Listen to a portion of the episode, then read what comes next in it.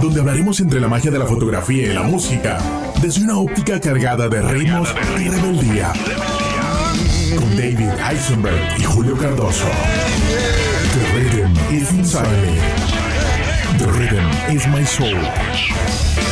Bienvenidos a Boombox Podcast. Boom, boom, boom, boom.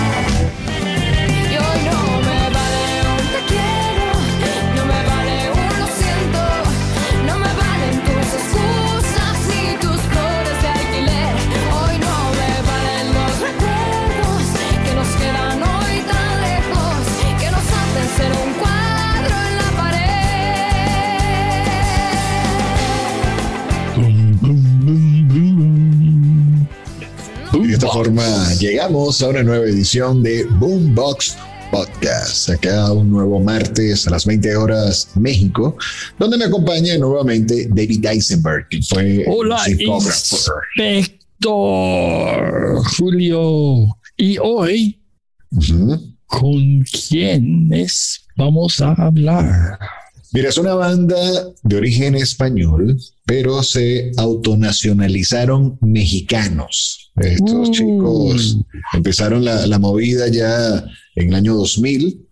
En este año empezaron así como que, bueno, queremos ser rockstar, nos gusta la música. Este, se encuentra con una chica con una voz espectacular, Natalia Jiménez, junto a tres caballeros que en una oportunidad cuando dijeron, bueno, necesitamos empezar a dar a conocer nuestra música fuera de antros en Madrid y toda esta movida europea, española específicamente, llegaron y dijeron, ok, vamos a hablar entonces con tu papá. y como las papás siempre quieren proteger a sus hijos, ¿qué Ok. dijo los papás? Este es el manager y esos tres chavos. Sí, bueno, así como que, ajá, ¿a dónde se quieren ir? No, queremos ir a Latinoamérica, específicamente a México. Ok, queremos pedirle autorización para poder eh, llevarnos a su hija, que tiene una voz prominente, como una gran eh, sirena, pero ¿qué fue lo que dijo el papá exactamente? Así como que, ya va, ya va, ya va, ya va. Tú, tú estás pretendiendo que mi hija se vaya con tres hombres sola a vivir en otro país, literalmente Y- cruzando el charco. ¿Y qué edad tiene este niña? Mira, si la Natalia. memoria no me falla, estaríamos hablando que tenía como unos 17 años, ¿no? Mm, puede ser como poquito más, 19, 18, pero la cosa más que nada, como dice el papá, necesito un sitio digno y con calidad No. y no cachandea.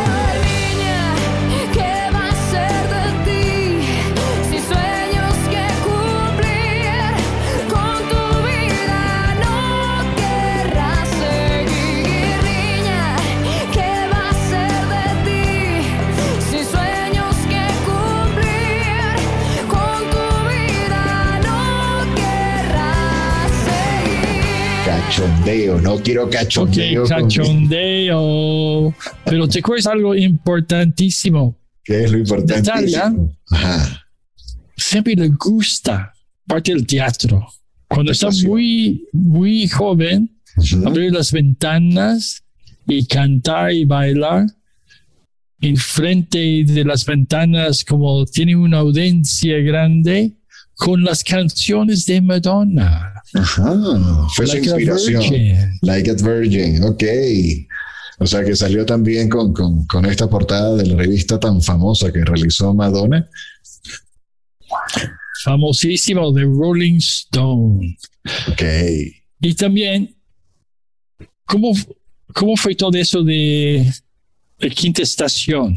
¿Cómo llegó ella dentro de Quinta Estación? La quinta estación, ellos empiezan así como que, bueno, inicialmente era una banda de rock. Ellos se, nombraban como que, bueno, somos rockstar y vamos a ser músicos este, muy reconocidos, que realmente así sí lo han sido. Este, tienen como que esa academia musical bien instaurada y empiezan como que, bueno, a buscar una voz femenina donde entra por default.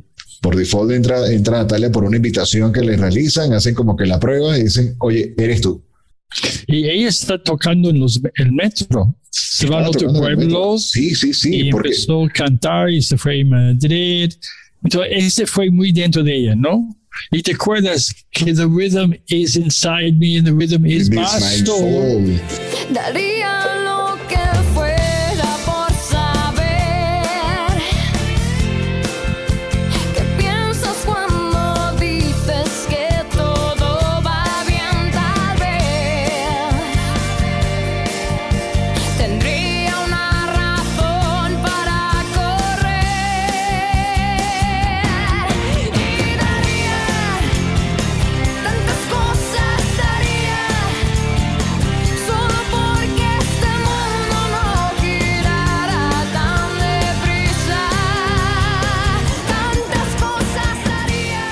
Y seguro este ritmo fue dentro de ella también. Claro, tuvo la osadía desde muy chica, eso, como bien comentas, salir de las afueras, o sea, vivía en las afueras de, de la capital, entra ya como que, bueno, ¿cómo voy a conocer mi música? Obviamente se estila mucho en, en bulevares o en estaciones de metro para ver este tipo de artistas emergentes, dar a conocer parte de, de este arte. Y ella no escapó de la realidad. Al momento que ya se empiezan como que a juntar con, con estos chicos, que sería, por ejemplo, con Pablo, con Ángel y con Sven, que no duró mucho tiempo para todo el éxito que, que alcanzó la, la, banda. Obviamente pasaron algunos años, ¿no? O sea, ya cuando deciden incursionar en México, toman la decisión, el papá de Natalia, sí dio permiso. Pero te acuerdas que uno de los problemas por los grupos en esa época en España fue que había mucho más gente solos, haciendo su carrera sola uh -huh. y no había tanta banda. Entonces no había espacio para ese estilo de música tampoco. En eso específicamente que estás hablando, sí, totalmente de acuerdo, pero considero que a nivel musical eh, es como un tema generacional o de décadas. ¿A qué voy? Por ejemplo, cuando nacen los Jackson 5. Ah, bueno, okay. luego viene décadas más tarde ya Michael Jackson como solista. Luego, en esta época, estamos hablando ya principios del 2000, eh, a nivel americano, ver el boom de casos de, de Backstreet Boys, en Sync, entonces ya eran agrupaciones, pero muy a nivel pop, pero sí a nivel rock, era el tema ya de, de, de, cantantes ya con agrupaciones, pero ya en, en, solitario, por decirlo de alguna manera.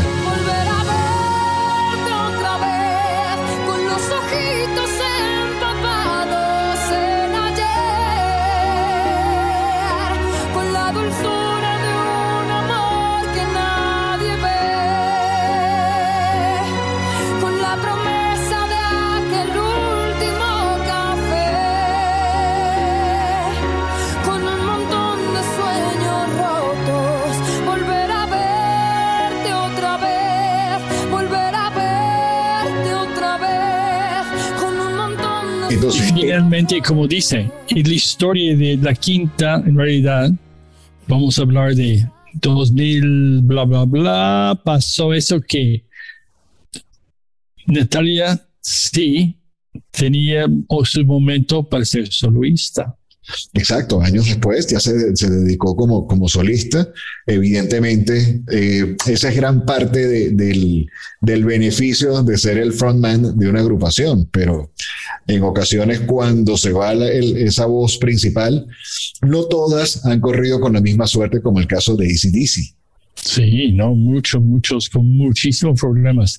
Ok, vamos a regresar a esa época. Llegaron a México. Uh -huh. Ya tuvo su primer álbum. Correcto. Primera toma se llamó el álbum. Salido Y- en el, o lanzado en el año 2002. Y algo pasó que terminaron en un telenovela de Televisa.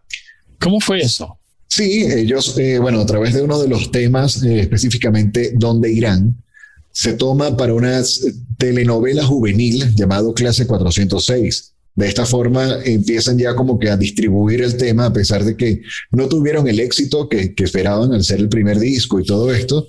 Este, sí encontraron como que, bueno, ok, aquí está, la canción empezó a calar en el año 2002, con, en el año 2002 con, con esta serie, pero pensaban que hacían playback. No, no que eran Sí, cantantes. Pablo me dijo que no puede entender que la gente piense, ah, eres como esos que no sabes cantar ni tocar, es pero playback.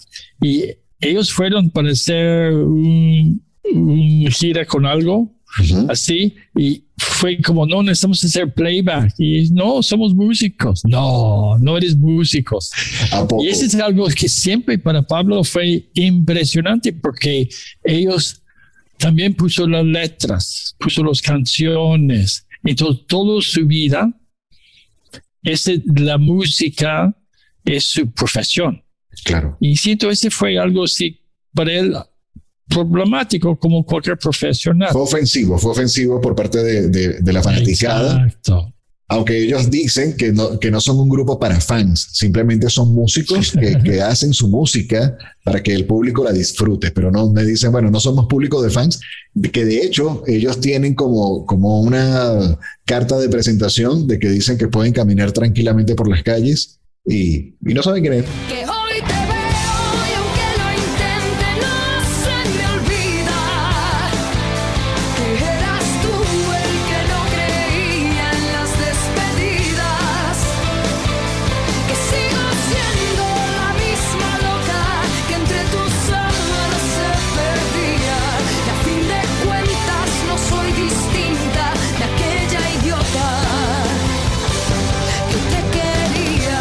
Sí, no, no. Y, y, y yo sé que hablando de Pablo durante la sesión de Rolling, él me dijo que a él le gusta así, como que está tranquilo en México, que ellos tienen esas oportunidades para decir las canciones que ellos quieren y más que nada que hablas de esta me- parte mexicano, este instrumentos, el Sí. productor. ¿Cómo se llama claro. el productor? ¿Cómo se llama el productor de ellos que puso todos esos instrumentos de los mariachis y todo? Mm, Ávila. Ávila, Ávila, cierto. Entonces, con alguien que entiende dónde ellos quieren llegar y después poniendo especias como la rica comida mexicana. Claro, empezaron a hacer como que esa fusión, pero al- ellos realizan primera toma, que es el primer disco que, que graban en estudio y todo, toda esta jugada en sí, donde no tenían aún una firma establecida como una casa productora, simplemente fue como, como un demo, como, como un disco que están a ver, a ver qué suerte trae. Sí, Pero sí, sí a la agrupación como tal, antes de pasar por tu estudio, eh, Sí, hubo como en- hubo una fricción fuerte allí, ¿no? Exacto. Y dijeron, ¿saben qué?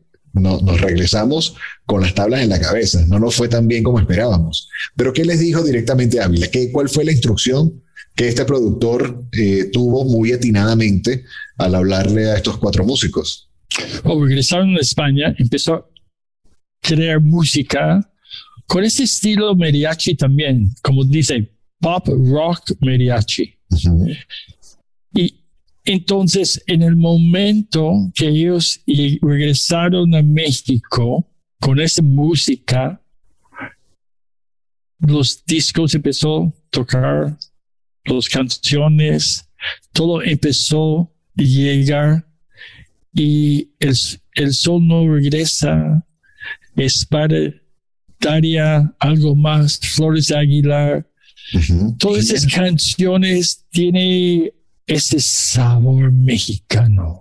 Claro, pero dentro de esa eh, eh, Sweet and Spicy, como, como parte de, de lo que fue la, la edición con Eli Guerra, para poner acá un poco de pimienta y, y sazón a esto muy al estilo mexicano, obviamente, que lo, que lo tomaron muy bien estos españoles. Pasó algo bien interesante y es que uno de los músicos decidió abandonar antes de ¿por hacer, qué? exacto. Sven dijo, no, mira, ¿sabes qué? Yo me dedico a otra cosa, esto ya no, no, no camina, no me gusta. Yo estoy seguro ah, que como había un momento de Pablo mm, me dijo que está hablando con su mamá y su mamá, Ujú. ¿cómo está todo, hijo? Todo no, bien, muy bien, bien, no hay problema. Pero él está comiendo Choco Milk en polvo, porque Ajá. la No había- vida de músico no tan No fuerte. había dinero, no había dinero. Era, era el- factor de la paciencia, donde en este caso el productor le decía, no, nos regresamos a México, vamos a ser, a ser exi- exitosos, confíen en lo que están haciendo. Y es cuando en el año 2004 hacen el lanzamiento de Flores de Alquiler, que este, este, este disco como tal, bueno, incluyen 11 temas inéditos, que, que obviamente es bajo la autoría de la banda, la del puño y letra y parte de toda esa inspiración por parte de Pablo, obviamente Natalia le pone allí como que esa, ese sazón, como la, la mujer. Ese de- ritmo de su cuerpo, señor. Ajá, Seguramente vamos a escuchar ese ritmo dentro de sus de esa canción. Pero estoy de vuelta, estoy de pie y bien alerta. Es todo el cero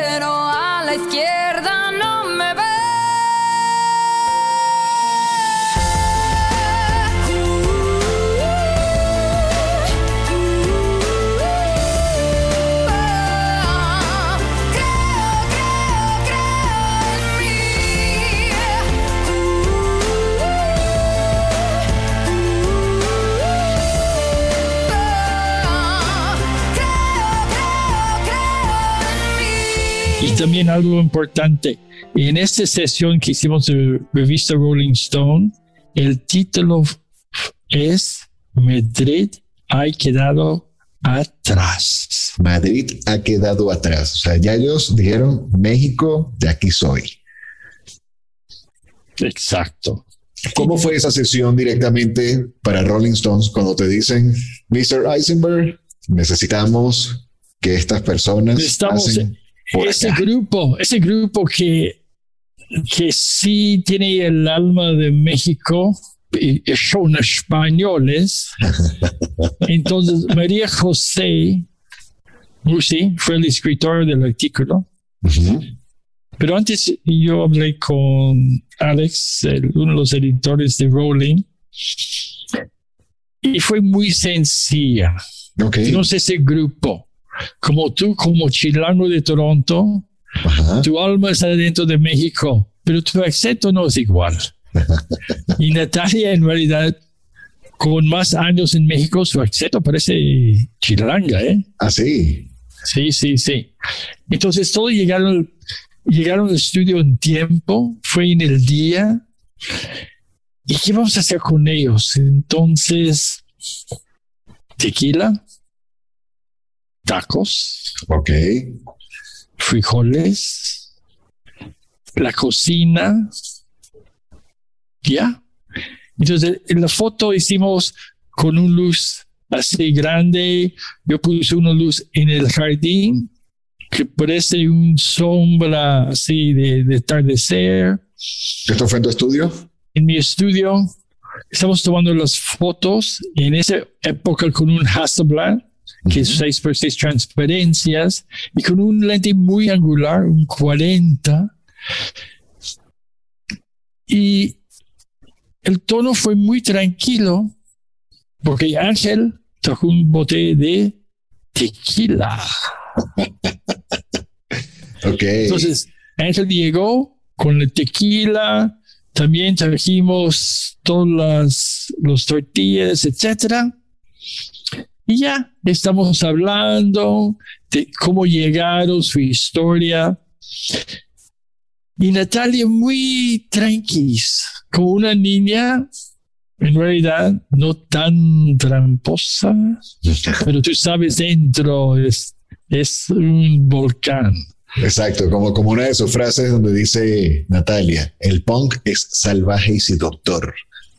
Sí, y su playera en la foto dijo Wild Punk.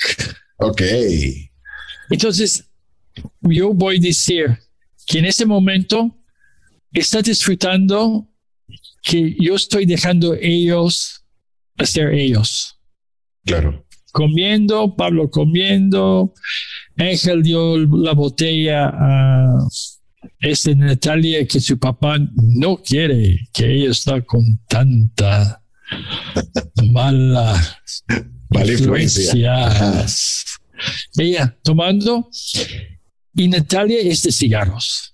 Así. Ellas fumando su cigarro es parte de su ritmo, cruzando sus manos, así en una silla súper, súper cómodo. Y voy a decir, es como algo, yo sé, dentro de ellos hay mucha fricción porque está buscando su lugar en México. Hoy te intento contar que todo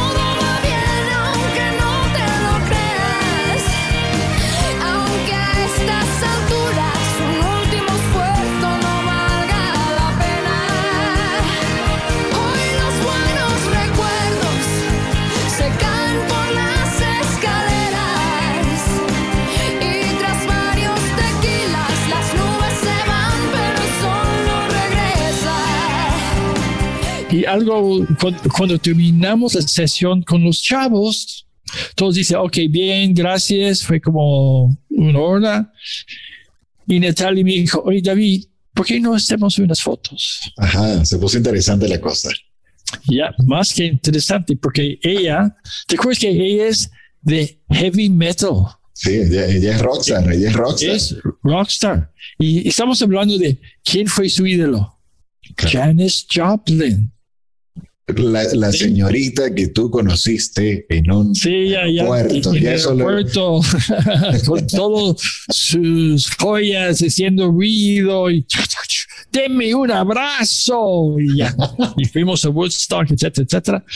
Pero entonces con ella y yo, Natalia y yo estamos hablando sobre esto, de, de quiénes su ídolos y esa canción de Mercedes Benz. Mercedes-Benz, ok. Du, du, du, du, du, du, Mercedes Benz. Entonces fuimos al estudio, ella y yo nada más, y de relaciones públicas, no está muy feliz porque quiere entrar y fue, Tú no. no, es nada más David y yo. y en ese momento ella puede hacer, enseñar toda esa fuerza de Glamour. su, su erotismo y glamour. Ok. Porque finalmente la música para ella suena en todo su cuerpo. Cuando ves ella en sus tacones, su, es, su ropa, porque la ropa también es un parte, cuando ves este camaleón de cambios de su ropa de 2004 hasta 2020, Sí. esto- entonces fue así y empezó, bailamos. y Yo siempre bailo con todos, hicimos fotos más sensuales, poquito menos ropa y ya no puedo decir más. Ok. Censura. Pero el siguiente día me habló de Rolling Sí. y Benjamin. David, ¿Qué pasó? ¿Qué sucedió allí? sí, es que el disquera no está muy feliz contigo otra vez. Porque, ¿qué tipo de fotos hiciste con Natalia? Y dijo, fotos por nosotros, nadie más va a verlos. Y él me dijo, puedes mandarme uno que no es tan, ok. y este también está en la revista. Pero mi punto es, como tenemos la libertad en el estudio, yo hizo más un spot grande, un beauty dish, y podemos jugar porque en el foro ella puede cantar, puede bailar, y te acuerdas que fue transparencia 6x6 y poco a poco tomamos fotos, lento, no hay prisa, y terminamos y hay una foto, nada más ella sonriendo, feliz con su... En los nos vamos a en- enseñar la última foto. Perfecto.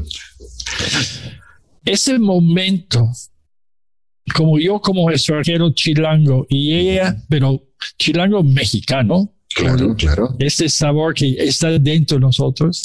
Y ella también, ese fue el, el momento que podemos entender. Es un momento muy relevante porque son dos extranjeros, pero nuestra alma ya está dentro de la cultura mexicana y el estilo.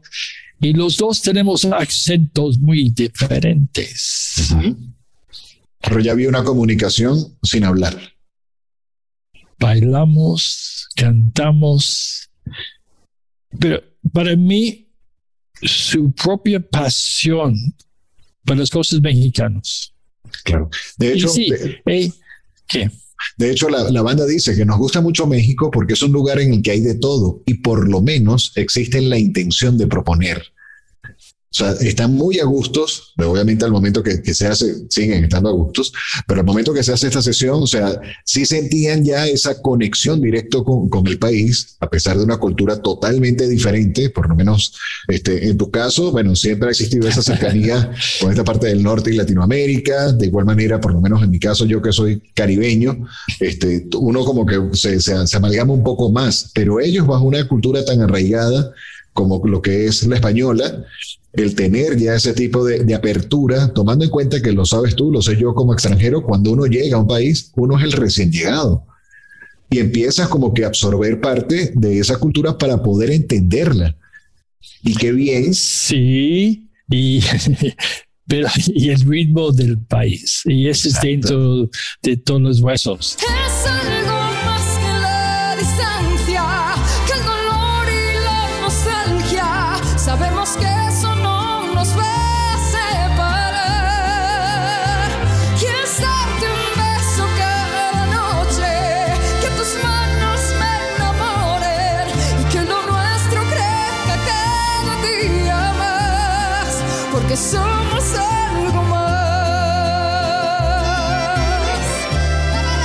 Vamos a hablar de una canción, algo más. Algo más. ¿Qué pasó con esta canción? ¿Te acuerdas que como ella es muy apasionado Uh -huh. y este, las letras de esa canción llegó con ella, lo escribió, llegó a su casa y llamó su, el productor, Armando Ávila.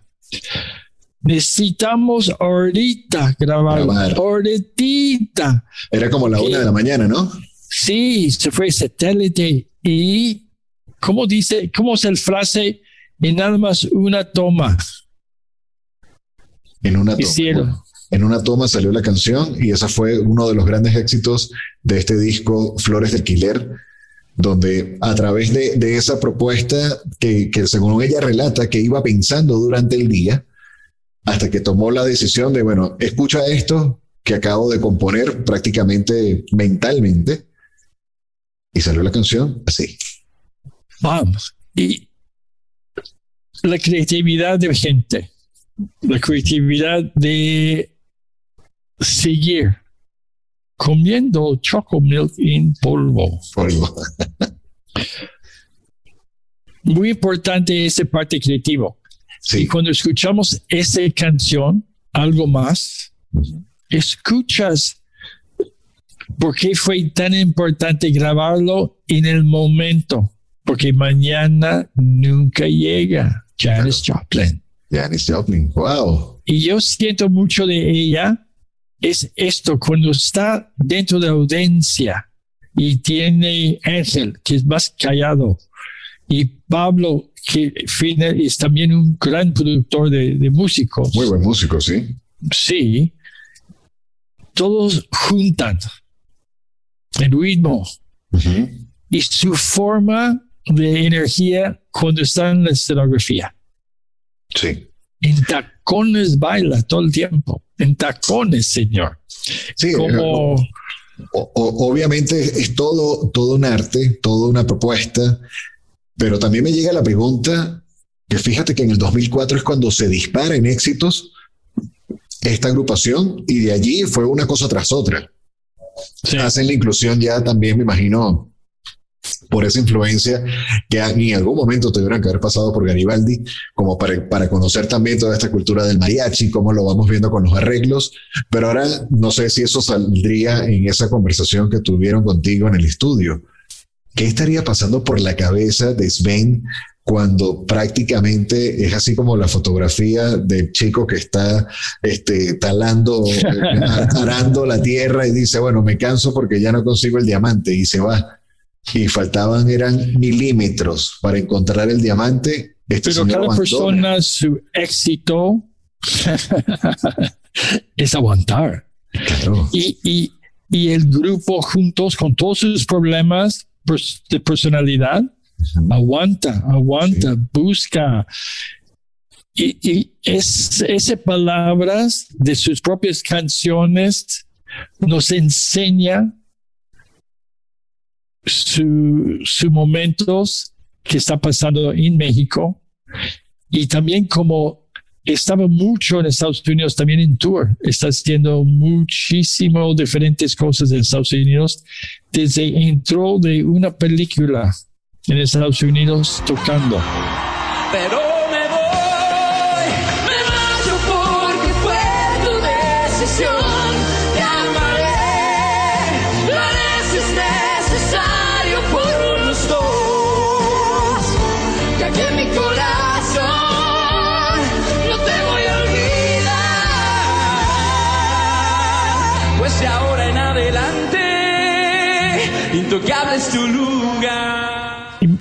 más que nada es esto, cuando la gente hace su, su propia notas, hay una diferencia. Pienses, pienses. Si había problemas después con que ya está cansado. ¿Cuántas veces cuando estás en el tour Ujú. cantas la misma canción Una ¿Cuántas veces vez. Claro, pero la sí. semana? Sí lo hemos visto con episodios como la vez pasada con Moderato, que ya son 30 años con la misma canción y viene y ven acá, o sea, y dice, ok, ¿cómo se va generando esa hermandad? Ellos es parte del éxito que, que estaban buscando, o, o en este caso que, que aspira cualquier tipo de artista, donde su primer tour lo hacen en el mismo año 2004 con Flores de Alquiler y de ahí empieza toda esta ola de premios. Nominaciones Sí. en Grammys, en MTV, 50 mil copias vendidas, cuando van con ganar, ganar el disco de oro en España. O sea, todo, todo este, esta explosión. Sí, regresaron a España Ujú. para tocar. Y cuando regresaron a México, estaban mucho más grandes, Sí, ya, Y- ya, y y más contundentes. más cosas. Pero para mí, ese momento que se fueron de México sin nada. Y hicieron esas letras, regresaron. Y esas letras que terminaron como flores de Aguilar, De alquiler, Flores de alquiler. Aguilera, esas letras para el mexicano escuchando en los antros, ellos entendí cómo fue el pensamiento y el ritmo y cómo fue esa interpretación de estos señores de Madrid. Sufrí bastante que juré nunca volver. Y aunque me digas que sin mí tu vida es triste, eso debiste haber pensado antes de irte. Te juro que por ti ya nada puedo hacer.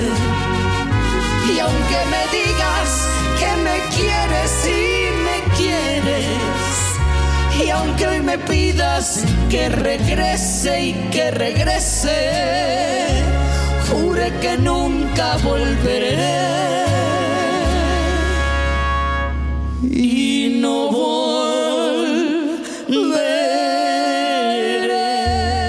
Sí, eh, evidentemente el, termómetro de la crítica mexicana lo- los eh, recibieron muy bien.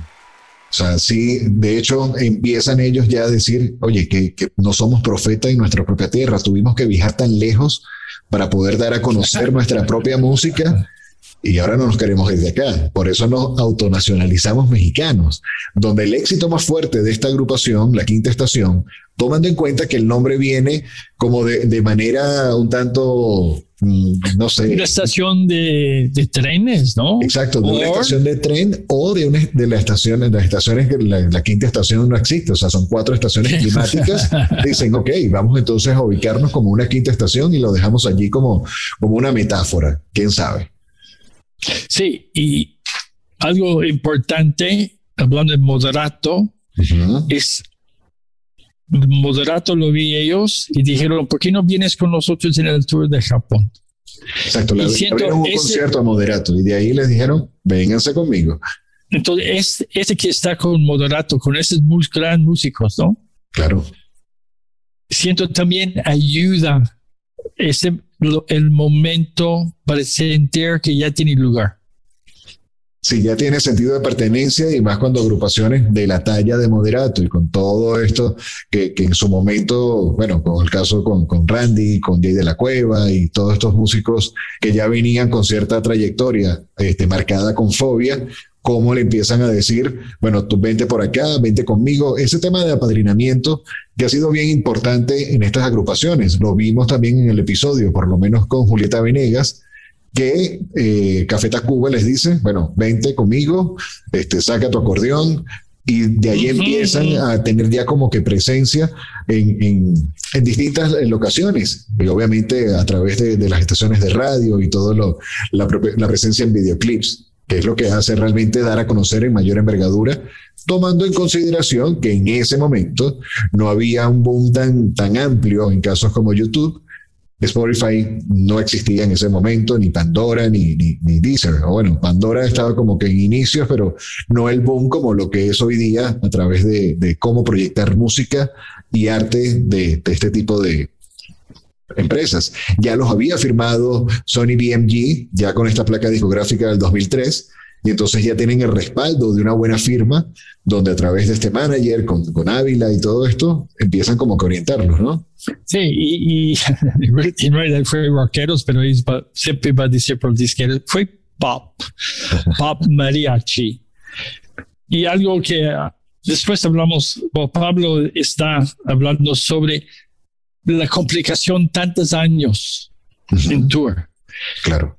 Entonces, siempre había un break para empezar a tener más batería, energía. Y su siguiente disco fue en qué año?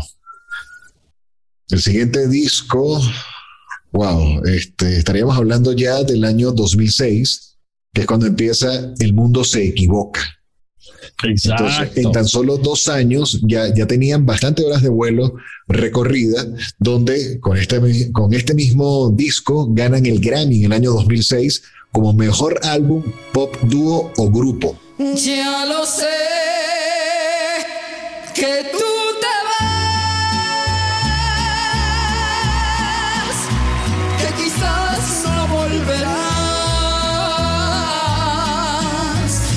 tristes hoy serán mis mañanas si te vas. ¿Hasta cuándo volverás a mis brazos? No lo sé. Y, y- y el título, el título es fantástico porque Sí. el título es de Rebelde, Claro, claro, claro. porque está hablando de, de ellos, de la vida. El equivocado no soy yo, es el mundo el que se equivoca. Y, es, y, y otra vez, algo del grupo en las canciones. Ángel y Pablo haciendo las letras y los ritmos y Los arreglos, coros. ajá. Ajá. Y el productor juntando todo. haciendo la ¿Y acuerdas magia del ajedrez. al- sí, ¿no? Es, ah, sí, el- es un ajedrez. Y Natalia, como ella siempre tiene un- el papel con las palabras del, del canción, Sí, porque está- siempre dice, estoy muy mal acordar las letras de canciones, ¿no? Ujú. Y después, eh, con el tiempo, ¿qué más pasa? Pablo ya está cansado, el que es el productor, regresaron a España. Cuando ganó el premio, entonces juntos en la escenografía, parece muy unidos. Pero finalmente salieron de escenografía y cada uno fue a su propio hotel. Y Y fíjate ese que es el punto. una historia que viene y se vuelve a repetir. Me hace recordar cuando viene Saúl Hernández y hace la composición del tema afuera, que en el escenario eran los hermanos del alma. Termina la canción y cada quien por su lado. Y fue algo también muy similar a lo que sucedió con Beto Cuevas cuando decide retirarse de la ley.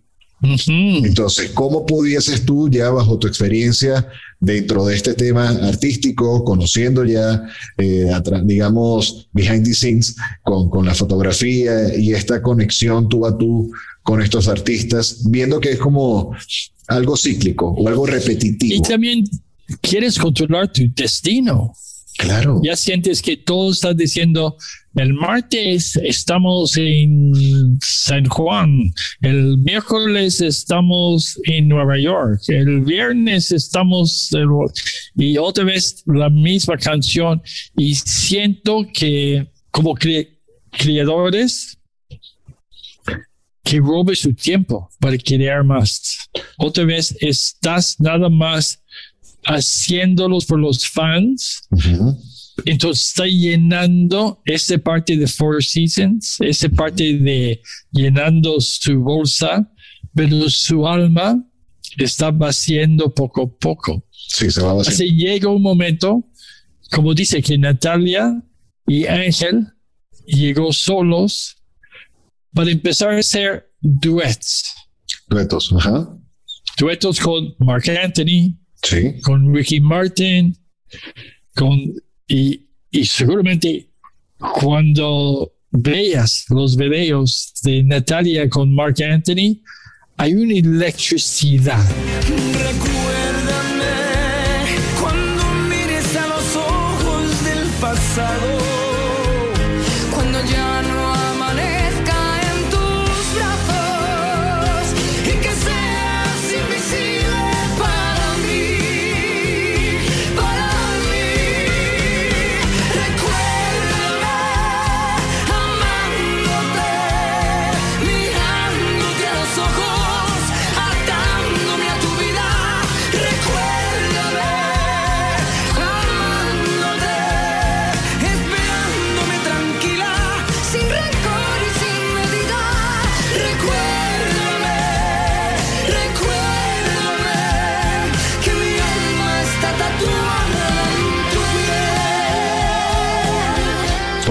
Atreviendo a otras cosas, o sea, ya estás empezando a coquetear con otros ritmos, como el mismo caso que sucede ya con Natalia, por ejemplo, en el año 2010, cuando ya deciden como que anunciar su retiro, específicamente este concierto lo realizan en Venezuela, donde fue ya Ah, sí, sin sí, sí, frenos. cierto. Ajá, Y, eh, ¿Y cómo fue ese estilo de voz? ¿Cómo fue su evolución de voz, señor inspector? Mira, fue una, fue una evolución bastante aterciopelada, a pesar de que esto es una banda de Colombia que también se llama así. Este, fue, un contexto bastante aterciopelado el- esa evolución vocal, porque ya empezó también dentro de lo que fue el pensamiento de decir, ¿cómo empiezo a visualizar mi carrera como solista? Empezó a conocer profundamente grandes cantautoras mexicanas. Y entonces, de cómo seguirse adentrando a las raíces de México, cómo empiezas ya a tener ya, no sé, contactos con este tipo de, de tonos muy coloquiales o muy autóctonos de- en, en cuanto a lo que son la República Mexicana para empezar a interpretar a estos artistas. Entonces, ¿cómo, cómo llega ya a- a- al tema de osadía, pero para esto profesionalmente y artísticamente, toda la confianza que tiene que tener, ¿no? y cambió también su ropa. Cambió Fue su mucho ropa. más formal, muy elegante, con Mark Anthony súper elegante. Pero dentro de ella, siempre hay la semilla de México. Por algo, ella se fue de México de un día a otro y dejó su casa, todo. Sí, obviamente ya eso entran como que en chismes de farándula de qué fue lo que sucedió. Yo no sé qué pasó, pero algo pasó que ella perdí así de un día de otro. Es este lugar que su, es su hogar. Que se fue a Miami, que todos sabemos que Miami es Miami, hay alma, pero no hay mucha alma, etcétera, etcétera. Y eso es cuando empezó a ser Mark Anthony, pobre Miami, pero Mark Anthony, etcétera. Y su voz te está ajustando. Sí. Y, y para mí, algo que siempre, su último disco, que fue con su ídolo, Paquito de Barrio, Paquita la del barrio, ajá. sí, ¿no? Y ese disco se llama México de mi corazón. Sí, este álbum se lanzó mm, en el año 2019, que es cuando regresa en la escena. Este, bueno, entra con el sencillo Nunca es tarde. Y, y hablando de, de la ropa, entonces todo fue huipil y su pelo, ese estilo con diferentes co- ah, cosas dentro, enseñando la historia de México. Y su voz es muy diferente. Sí, Hay un canciones que de, de veras yo nada más yo pone como chocolate en el sol de 40 grados allá Piu. tocan como un gran cantante casi de ópera claro, es que, bueno, su, su rango vocal es mezzosoprano lírica dentro Ok. de lo que ella ha ido educando con el transcurrir de los años. Y sí, en el año 2019, cuando hizo, bueno, grabaciones acá con, con el vocalista de Rake, Jesús Navarro, también ha compuesto con, con Claudia Brandt. ¿Qué pasa? Ya para este disco que tú estás mencionando, México de mi corazón, le ha valido disco de oro con más de 55 millones de reproducciones en todas las listas wow. de éxitos musicales en México y en Estados Unidos. entonces ella no puede salir de México sí salió físicamente, pero regresó. Y algo importante que también en el disco, ella siempre quería hacer un duet con Juanco. Que soy yo quien te espera, que soy yo quien te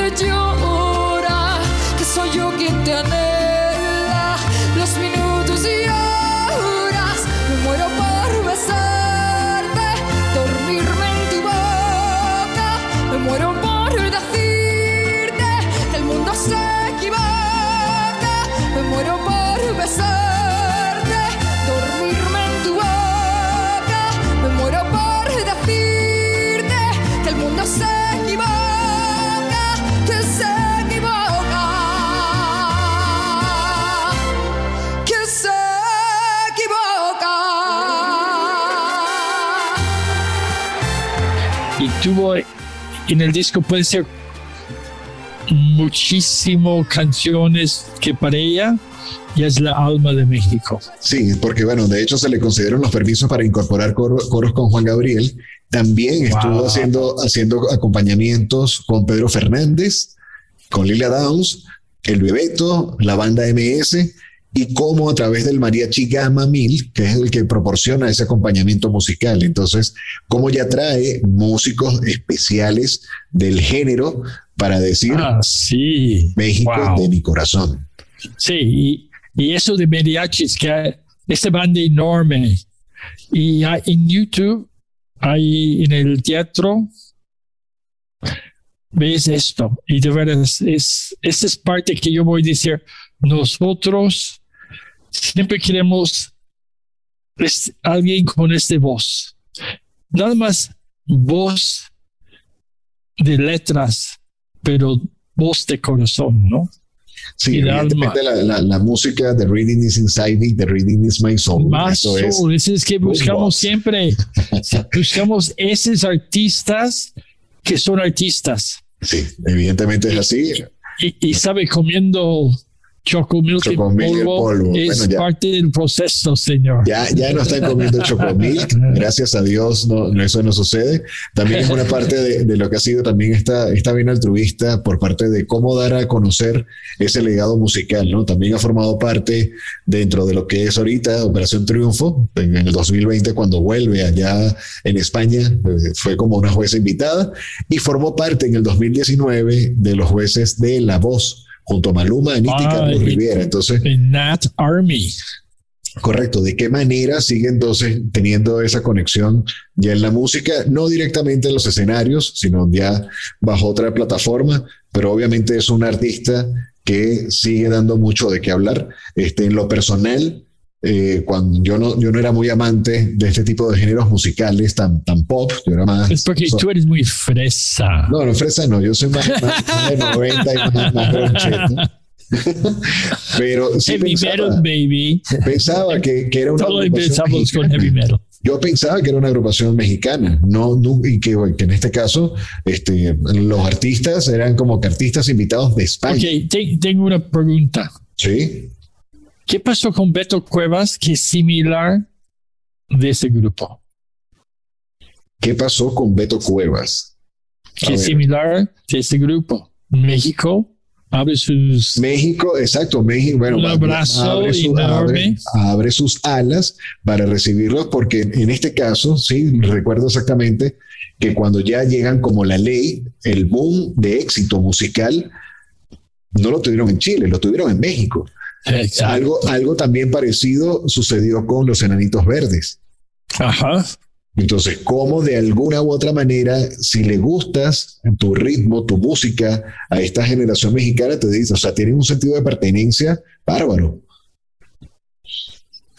Because it's rock and roll. O como dice acá, muy, muy clásico mexicano, mi casa es tu casa. Y así evidentemente lo, Ah, lo- sí. lo están, lo están evidenciando con este tipo de géneros musicales y bueno, con artistas que siempre eh, a viva voz dan un agradecimiento completo por ese apoyo musical y tomando en cuenta de que ya estamos hablando finales de los 90, cuando ellos pisan tierras mexicanas o deciden empezar a, crear ya como que todo este movimiento, eh, estábamos hablando de que las grandes casas productoras que estaban haciendo eco para gran parte de Latinoamérica, Ajá. Centro o Suramérica, se encontraban acá. Y el, algo voy a decir que yo siento muy importante, el productor. El productor, claro. Armando Ávila. Ese, ese director de entendí- orquesta. Entendí exactamente los voces, las guitarras, el momento. Correcto. Y ese parte del equipo para dirigir el talento. Sí, así es, Y- así es. Y Entonces, como todos nosotros, voy a decir, la música en México siempre está en la calle. Siempre hay música, la gente hablando, cómo hablan, cómo cantan, cómo venden en los mercados. Y, y cuando escuchas parte de, de Quinta Estación, y en esa época, cuando yo tuve ese placer a captar es- sus esencias, empieza a escuchar la música, yo voy a decir, de los tianguis De los tianguis, ok. en su, en su ritmo.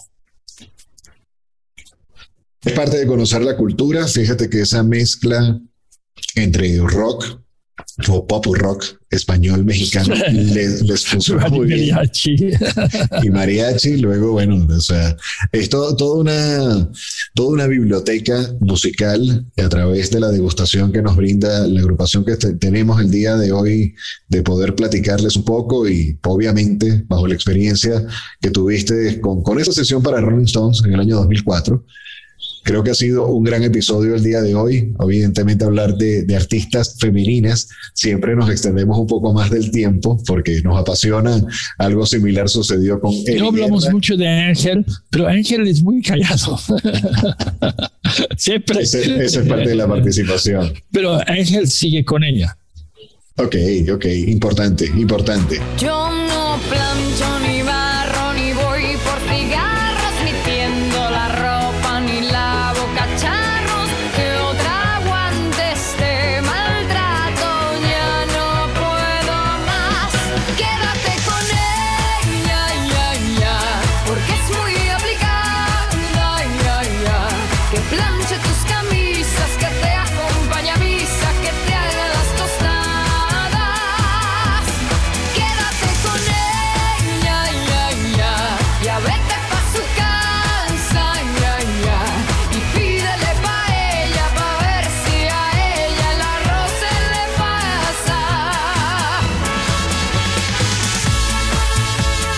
Pero bien, ok. Entonces, bueno, de esta forma ya llegamos al final del episodio por el día de hoy.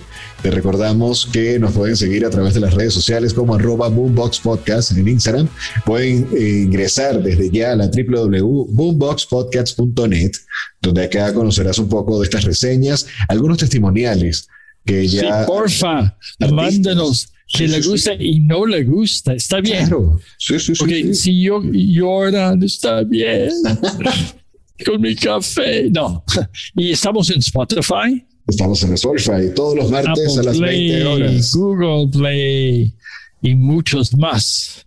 Claro, y como dato interesante, a través de nuestra página web, si quieres comunicarte con nosotros, tienes una conexión directa a través de WhatsApp. Si quieres ya preguntarnos alguna actividad que hayan hecho no sé, sobre fotografías, sobre estilos y momentos Así que es. captamos. Así es. Entonces, bueno, de esta forma te decimos goodbye. Nos escuchamos. Goodbye. And remember, sir, Inspector, the rhythm is inside me. The rhythm, rhythm is my soul. my soul. Mira, pasó algo el día de hoy, que no iniciamos leve, pero no hemos cerrado con el boom, boom, boom, boom. Boom, boom, boom, boom, boom, boom, boom. Boombox Podcast. Listo, We nos vemos. Buen episodio, nos vemos. Sí. Chao. Chao. Y así culmina este episodio de Boombox Podcast. Fotografía y música cargada de rebeldía y ritmos con David Eisenberg y Julio Cardoso. www.boomboxpodcast.net Boom, boom, boom.